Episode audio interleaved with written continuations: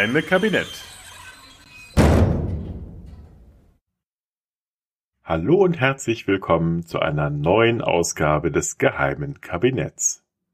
Faking Eva Braun.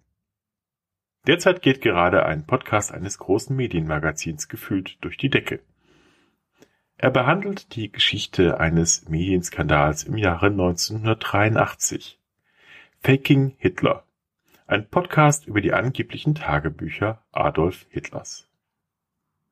Das Magazin Stern, allen voran dessen Reporter Gerd Heidemann, war damals einer gigantischen Fälschung Konrad Kujaus aufgesessen und erlebte eine der größten Pressedebakel der Nachkriegszeit. Dabei hätte man beim Stern, der den erwähnten Podcast übrigens selbst produziert, durchaus gewarnt gewesen sein können. Denn es hatte schon einmal den Versuch gegeben, gefälschte Tagebücher zu verkaufen. Die von Hitlers geliebten Eva Braun. Ich muss im Schlafzimmer warten, im Nachthemd, bis er kommt. Ob sie jetzt unten die Nackttänze aufführt, von denen immer wieder die Rede ist und bei denen ich nie dabei sein darf, weil ich ein kleines Mädchen bin und sie die heimliche Königin?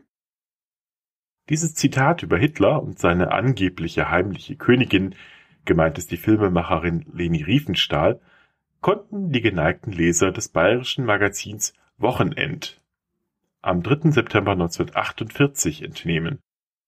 Das Blatt kündigte Auszüge aus dem gerade angeblich neu entdeckten Tagebuch der Hitlergeliebten in einer wöchentlichen Serie an. Natürlich nicht um der Sensation willen, wie die Herausgeber anmerkten. Natürlich. Bei dem Tagebuch sollte es sich um die Erinnerungen Eva Brauns zwischen 1937 und 1944 handeln, die praktischerweise alles enthielten, was eine schmuddelige Sex- und Crime-Schmonzette so ausmacht. Die Cremes, die er mir geschickt hat, scheinen gut zu sein. Zweimal wöchentlich eine Gesichtsauflage aus rohem Kalbfleisch und einmal wöchentlich ein Vollbad in warmem Olivenöl. Wie ungern habe ich mich zum Beispiel an die Lederwäsche gewöhnt, wie er sie haben wollte. Doch schon nach der zweiten Ausgabe war zunächst einmal Schluss. Denn der Anwalt der Familie Braun hatte bei Gericht eine einstweilige Verfügung erwirkt, der sich dann auch Leni Riefenstahl anschloss. Das Magazin druckte die Passagen dann trotzdem weiter, allerdings unter dem veränderten Titel Das geheimnisvolle Tagebuch, sensationelle Aufzeichnungen aus der Umgebung Hitlers. Dabei stand ein bekannter Prominenter der Zeit hinter der Echtheit der Tagebücher. Louis Tränker. Er hatte die Tagebücher angeblich auch entdeckt. Viele werden heute unter dem Namen Louis Tränker nur noch ein teures Modelabel vermuten. Aber für ganze Generationen war Tränker der Bergsteiger schlechthin gewesen, der unermüdliche Bergheld, der im Berg hängend dem Massiv ein Bruta Bestia mit erhobener Faust entgegenbrüllte. Wenn Sie meinen Namen kennen, dann werden Sie auch wissen, dass es besser ist, jetzt umzukehren. Das werde ich nicht tun. Ein Image, das er in über 20 Spielfilmen festigte. Aber zunächst sah es danach gar nicht aus. Der 1892 geborene Alois Franz Tränker musste sich nach seiner Soldatenzeit im Ersten Weltkrieg erstmal mit diversen Jobs über Wasser halten. Unter anderem durch den Verkauf und Schmuggel von Antiquitäten oder Stücken, denen er den Anschein von Alter selbst gegeben hat. Der Kontakt zum Film war dann auch eher Zufall. 1921 wurde er, als einer seiner vielen Jobs, als Bergführer und Koch für die Verfilmung des Berg des Schicksals engagiert.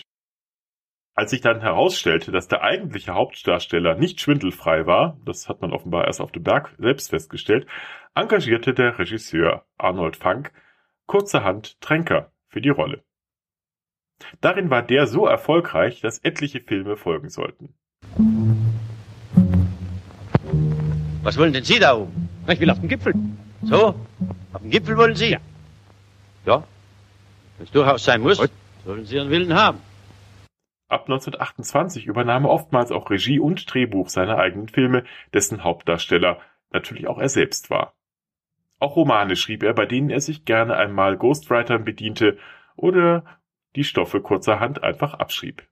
1937 wurde er dann auch einmal wegen Plagiats verurteilt und galt als vorbestraft. Bis 1940 ausgerechnet Hitler selbst ihn begnadigte. Apropos Hitler. Die Faschisten in Deutschland und Italien sahen in seinen Bergfilmen das passende Ideal der Heimat- und Bergwelten wiedergegeben, das der Dekadenz der Städter entgegengesetzt wurde. Trenker war das wohl teilweise ganz recht. Er hielt doch so Aufträge von den faschistischen Regimen, trat 1940 der NSDAP bei, das machte das Leben einfacher wohl, und erhielt dann auch mal 60 Komparsen direkt aus der Leibstandarte von Hitler als Dank abkommandiert.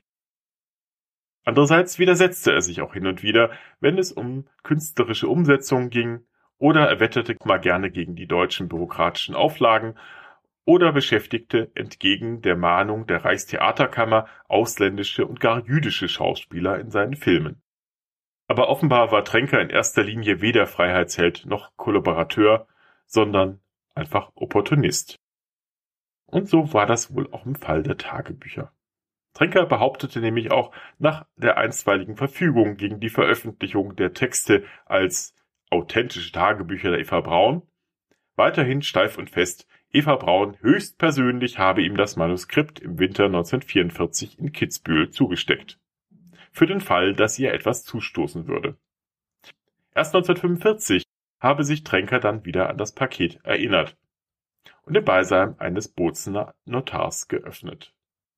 Darin seien dann die 89 oder nach anderer Quelle 96 dicht beschriebenen Blätter von Evas bis dahin verschollenem Tagebuch gewesen. Tatsächlich waren sich die Hitler-Geliebte und der Bergsteiger mehrfach begegnet. Tränker erinnerte sich, sie 1937 erstmals auf einer Party in München getroffen zu haben. Zitat Sie hat sich beim Tanzen etwas angeschmiegt, das hat man ja ganz gern. Ich habe ihr ein bisschen auf den Hintern geklopft und sie ein wenig an mich gedrückt, so wie man das halt macht. Erst auf dem Nachhauseweg im Auto erfuhr ich von meinem Freund, dem Bildhauer Thorak, dass sie Eva Braun heiße und Geliebte Adolf Hitlers sei. Thorak sagte, Heut hast dich sauber daneben benommen. Du hast der Geliebten des Führers auf den Hintern aufgeklopft. Hitler habe seiner Eva daraufhin eine fürchterliche Szene gemacht, so Tränker. Tränker brachte aber das Tagebuch nicht nur in der deutschen Presselandschaft unter. Im Juli 1948 ging eine italienische, dann eine französische Ausgabe in Druck. Beiden Ausgaben wurde noch eine offenbar eigens geschriebene Abhandlung über Hitlers Liebesleben vorangestellt. Der Autor war ein gewisser Douglas Lawrence Hewlett, möglicherweise ein Pseudonym. 1949 erschien die englische Übersetzung, später eine holländische. In der englischen Fassung verschwand plötzlich jeder Hinweis auf den Autoren Hewlett. Away? When do you expect him back? It's hard to say, sir. Well, thanks. I'll call again. All right, sir. Dafür wurde Paul Tabori als Herausgeber genannt, der durchaus für fragwürdige publizistische Stunts bekannt war. So veröffentlichte er auch schon mal ein frei erfundenes Interview mit Thomas Mann. Die italienische Publikation Il mio diario, also mein Tagebuch, ist auch sehr interessant. Sie nennt nämlich nicht nur die Geschichte der Überlieferung des Manuskriptes durch Louis Tränker, der namentlich da gar nicht erwähnt wird, sondern behauptet zudem, das Typoskript basiere auf einer im Sommer 1945 gefundenen Kiste mit Geheimunterlagen, das die alliierte Militärpolizei im Reichssicherheitshauptamt in Berlin entdeckt hätten. Es gebe also zwei übereinstimmende Abschriften. Warum brauchte man das? Nun, Louis Trenker war ja Südtiroler und damit italienischer Staatsbürger. Und als solcher wollte er offenbar vermeiden, im Nachkriegsitalien zu sehr in Verbindung mit Hitlers Hofstaat gebracht zu werden. Dass die Ausgaben aber mit ihm zu tun haben, zeigt sich auch darin, dass dort, wo Trenker in der englischen Ausgabe namentlich genannt wird, in der italienischen nur ein österreichischer Filmkünstler erwähnt wird. In der englischen Fassung von 1949 scheint man auch auf die gerichtliche Auseinandersetzung mit Leni Riefenstahl in München im Jahr zuvor reagiert zu haben, da man dort den einleitenden Text über Hitlers Liebesleben mit weiteren boshaften Kommentaren zu Riefenstahl ergänzen zu müssen glaubte. Das ist insofern pikant, da Tränker und Riefenstahl eine gemeinsame Vorgeschichte verbindet. Angeblich waren die zwei eine Zeit lang liiert nachdem Tränker ihr, die damals noch Tänzerin war, eine Rolle beim Regisseur Arnold Funk verschafft hatte. Riefenstahl nahm die neuen Angriffe in der englischen Ausgabe durchaus wahr. Nach so vielen Lügen seien diese Diffamierungen nun die böswilligsten, dümmsten gewesen. Das tat dem Erfolg des Buches dennoch keinen Abbruch. Ja, noch im Jahre 2000 fand sich ein englischer Verlag, der das Tagebuch neu auflegte. Dabei war es eigentlich schon 1948 klar, dass in dem Band nichts Wahres dran sein konnte. Beim Prozess hatte sich herausgestellt, dass es nicht nur eine plumpe Fälschung war, sondern auch noch dreist plagiiert. Wer auch immer der Verfasser war, er hat sich kräftig bei den Memoiren der Gräfin Larisch bedient, der Nichte von Kaiserin Elisabeth. Man kennt sie unter Sissi. Und glaube mir, Sissi trifft keine Schuld. Das weiß ich. Diese Gräfin, die in den Skandal um den Selbstmord des Kronprinzen Rudolf verwickelt war, hatte jahrelang die kaiserliche Familie erpresst und war damit auch anfangs ganz gut durchgekommen. Als aber das Geld aus der Schatulle des Kaisers versiegte, brachte sie im Jahre 1913 ein Skandalbuch heraus, um offenbar noch eine schnelle Krone zu machen. Die Übereinstimmungen sind überdeutlich. Baroness Marie Wetzerer wurde zur Eva Braun, Kronprinz Rudolf zu Hitler, das Jagdschloss Meierling zum Berghof. So fanden die angeblichen exzentrischen Vergnügungen von Erzherzog Otto fast wörtlich Eingang in das Tagebuch der Eva Braun. Wobei es nun plötzlich der fränkische Gauleiter und Stürmer-Herausgeber Julius Streicher war, der sich solcher Art die Zeit vertrieb. Bei Larisch hieß es, eines Abends soupierte der Erzherzog mit einigen Damen bei Sacher. Plötzlich erschien er stockbetrunken auf der Treppe des Restaurants, nur mit Handschuhen, Mütze und Säbel bekleidet.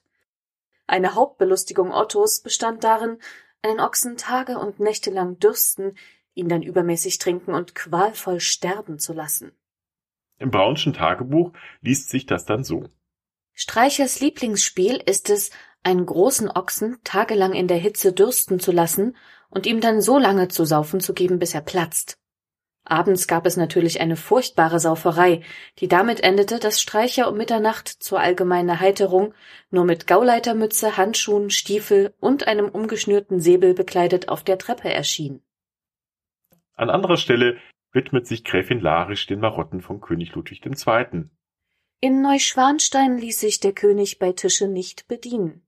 Wenn er auf eine Feder drückte, versank sein runder Esstisch durch eine Öffnung im Fußboden, der nächste Gang wurde hingestellt, und der Tisch stieg wieder zum Esszimmer empor.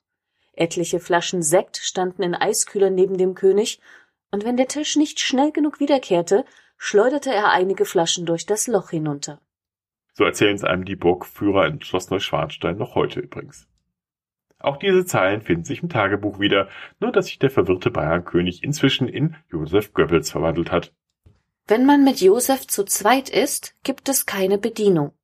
Das hat er sich für seine zahlreichen privaten Abenteuer ganz schlau ausgedacht. Er drückt nur auf einen Knopf und der runde Esstisch verschwindet langsam in der Versenkung durch eine Öffnung im Fußboden. Drunter wird der nächste Gang draufgestellt und dann erscheint der Tisch wieder oben. Jemand hat mir erzählt, dass Josef meistens den Wein neben sich stehen hat und in seiner Ungeduld gelegentlich eine Flasche in die Versenkung pfeffert, wenn das Servieren zu lange dauert.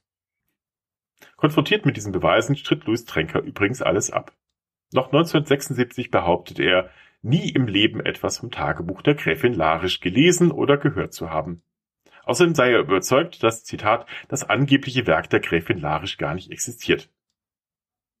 Auch von dem Tagebuch wollte er plötzlich nichts mehr wissen. Zitat, ich habe nie ein Tagebuch der Eva Braun veröffentlicht. Das war eine Unterschiebung einiger Presseleute, die die angeblichen Tagebuchnotizen gegen meinen Willen veröffentlicht haben, weil sie dieselben dann leichter verkauft haben. Ach, das hatte aber 1948 ganz anders geklungen. Zitat, Sie werden verstehen, dass so wichtige Aufzeichnungen von mir nicht versteckt oder verbrannt werden konnten, hatte er 1948 noch zur Veröffentlichung der Wochenend verkündet. Von wem aber stammt nun die Fälschung? In der Regel wird angenommen, dass nicht nur die Verbreitung, sondern auch die Fälschung des Textes von Tränker selbst ausging. Als er 1945 nach Südtirol zurückkehrte und vorerst vergeblich versuchte, seine Filmkarriere wieder in Schwung zu bringen, musste er zusehen, sich und seine Familie, alles in allem einen Neun-Personen-Haushalt, finanziell über die Runden zu bringen. Da griff er nach allem, was ihm unterkam. Er verkaufte Zitronen und Rucksäcke nach Österreich und schmuggelte Salz nach Italien. In unserem Hinterhof, erinnert sich sein Sohn später an den blühenden Schwarzhandel, stapelten sich Lastautoladungen mit Speisesalz aus Ebensee, Außerdem Autoreifen und Schreibmaschinen mit allem Möglichen wurde gehandelt. Und ganz offenbar erinnerte sich Tränker auch an ein sehr einträgliches Geschäft, dem er schon nach dem Ersten Weltkrieg nachgegangen war. Dem Fälschen und Schmuggel von mittelalterlichen Kunstwerken, die Tränker mit dem Auto in die Schweiz brachte. Südtirol war ein ideales Pflaster dafür. Inmitten eines zerstörten Europas diente das Niemandsland Südtirol, von dem noch niemand genau wusste, ob es bei Italien verbleiben würde, als Drehscheibe für allerlei obskure Aktivitäten, an denen nun auch Louis Tränker seinen Anteil hatte. Aber auch die Fälschung der Eva Braun Tagebücher? Denn andererseits trauen viele Tränker eine eigenhändige Fälschung intellektuell nicht zu. Aber wer denn dann?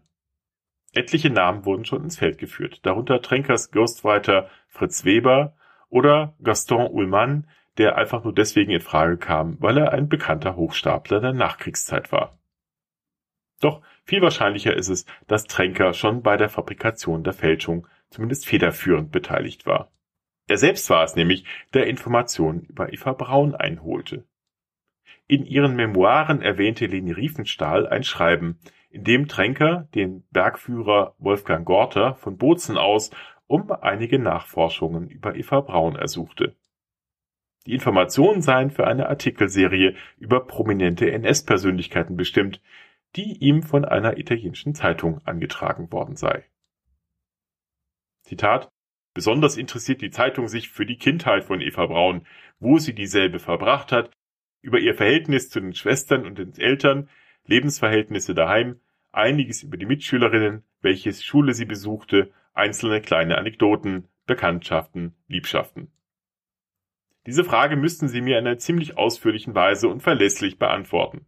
Sie können mir die Briefe dann in getrennten Abschriften doppelt einmal nach Kitzbühel und einmal nach Bozen senden. Es müssen 15 bis 20 Seiten sein. Schicken Sie nicht alles auf einmal, sondern immer vier bis fünf Seiten.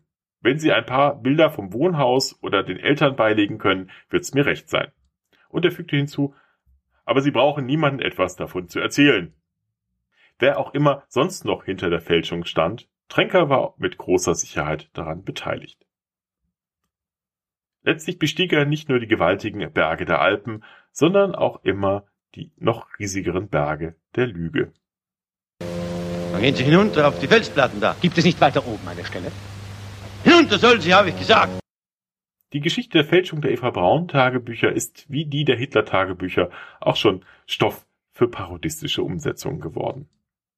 Zuletzt wurde die Geschichte um Tränker und Riefenstahl von Wolfgang Murnberger 2015 unter dem Titel Louis Tränker, der schmale Grat der Wahrheit verfilmt. Der Streifen erhielt aber eher gemischte Kritiken. Übrigens, es gibt tatsächlich ein echtes Tagebuch der Eva Braun. Dies umfasst allerdings nur 22 Seiten und behandelt die Zeit vom 6. Februar zum 28. Mai 1935. Der Rest wurde vernichtet, vermutlich auf Eva Brauns eigene Anweisung. Die 22 Blätter sind auch nur durch Zufall erhalten geblieben, da ihre Schwester die Seiten nach einem fingierten Selbstmordversuch Brauns aus dem Tagebuch herausgerissen hatte, später diese ihrer Schwester aber wiedergab. Der Inhalt ist so harmlos wie banal. Zitat Ich bin so unendlich glücklich, dass er mich so lieb hat und bete, dass es immer so bleibt. Ich will nie Schuld haben, wenn er mich einmal nicht mehr gern hat. 18. Februar 1935. Oder Das Wetter ist so herrlich, und ich, die Geliebte des größten Mannes Deutschlands und der Erde, sitze und kann mir die Sonne durchs Fenster begucken. 10. Mai 1935. Wie ein Teenager, ungelenk im Ausdruck und meist mit fehlender Interpunktion, erzählt die 23-Jährige von ihren Alltagssorgen. Die politischen Ereignisse werden von Eva Braun lediglich in Bezug auf ihre eigene private Befindlichkeit wahrgenommen. Er ist wieder nach Berlin. Eigentlich ist es ja selbstverständlich, dass er für mich jetzt kein großes Verständnis hat, nachdem sich jetzt politisch so viel tut. Wenn ich nur ein Hunderl hätte, dann wäre ich jetzt nicht so allein. Einzig der fingierte Selbstmordversuch mit Schlaftabletten ist dann noch einigermaßen dramatisch. Lieber Gott, hilf mir, dass ich ihn heute noch sprechen kann. Morgen ist es zu spät. Ich habe mich für 35 Stück entschlossen. Es soll diesmal wirklich eine todsichere Angelegenheit werden. Auch das ist quasi eine Fälschung, um damit Hitlers Aufmerksamkeit zu sichern, wie Historiker heute annehmen. Der Tagebucheintrag sollte wohl gefunden werden. Sie hatte schon zuvor einen derartigen Versuch unternommen, der bei Hitler tatsächlich den gewünschten Effekt hervorrief. So wie auch dieser von 1935. Man könnte also zusammenfassend sagen, die erste Fälschung der Eva Braun Tagebücher stammten von ihr selbst und waren erfolgreicher. Und damit vielen herzlichen Dank fürs Zuhören. Ich habe noch eine kleine Sache am Schluss. Ganz lieben Dank an alle, die an dem Gewinnspiel beim letzten Mal teilgenommen haben. Da sind sehr, sehr viele spannende Ideen reingekommen. Nochmal dafür ganz, ganz herzlichen Dank. Da werde ich einiges sicher von aufgreifen. Die Verlosung hat jetzt auch stattgefunden und weil so viele tolle Zusendungen waren, habe ich mich entschlossen, gleich zwei äh, Bände meines Tatsachenbuches zu verlosen. Die sind jetzt ähm, auf den Weg gebracht, die müssten in Kürze bei euch sein. Ganz, ganz lieben Dank an alle, die äh, teilgenommen haben und ich wünsche euch einen schönen Tag, einen schönen Abend, eine gute Nacht, wann ihr mir zugehört habt. Bis bald, bis zum nächsten Mal, euer Butler. Herrgott. Gehen wir. Ich mag die verfluchten Berg nimmer.